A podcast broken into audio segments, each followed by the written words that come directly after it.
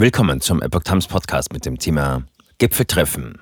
EU-Kandidat Ukraine. Brüssel vor historischer Entscheidung. Ein Artikel von Epoch Times vom 23. Juni 2022. Seit Monaten setzt der ukrainische Präsident die EU unter Druck. Immer wieder fordert er, sein Land zum Kandidaten für die Europäische Union zu machen.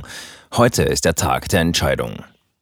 Die Europäische Union entscheidet heute bei einem Gipfeltreffen in Brüssel darüber, ob die Ukraine den Status eines EU-Beitrittskandidaten bekommt.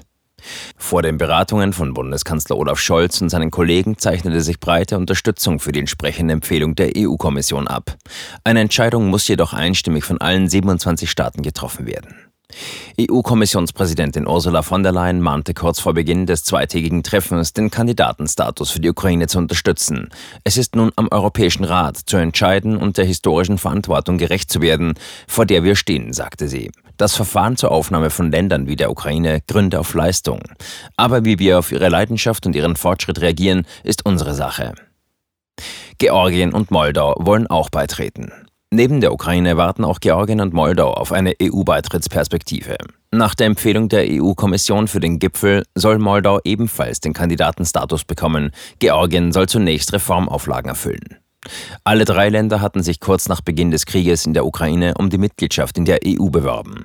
Der ukrainische Präsident Volodymyr Zelensky dringt seitdem fast täglich darauf, sein Land offiziell zum EU-Kandidaten zu machen.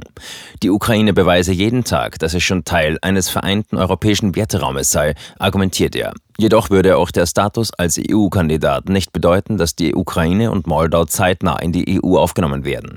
Der europapolitische Sprecher der CDU-CSU-Bundestagsfraktion Günter Kriechbaum forderte deshalb bei RTL, NTV ein Zwischenmodell, beispielsweise in Form einer sogenannten assoziierten Mitgliedschaft. Das heißt, das Land hätte noch kein Stimmrecht, das Land hätte auch andere Möglichkeiten noch nicht, würde aber schon in Teilen womöglich dazugehören.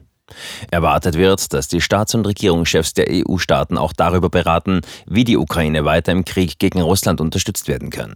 Im Gespräch ist unter anderem weitere 500 Millionen Euro für Waffenlieferungen zur Verfügung zu stellen. Zudem soll es etwa um den Wiederaufbau des Landes gehen. Meinungsverschiedenheiten seit Jahren.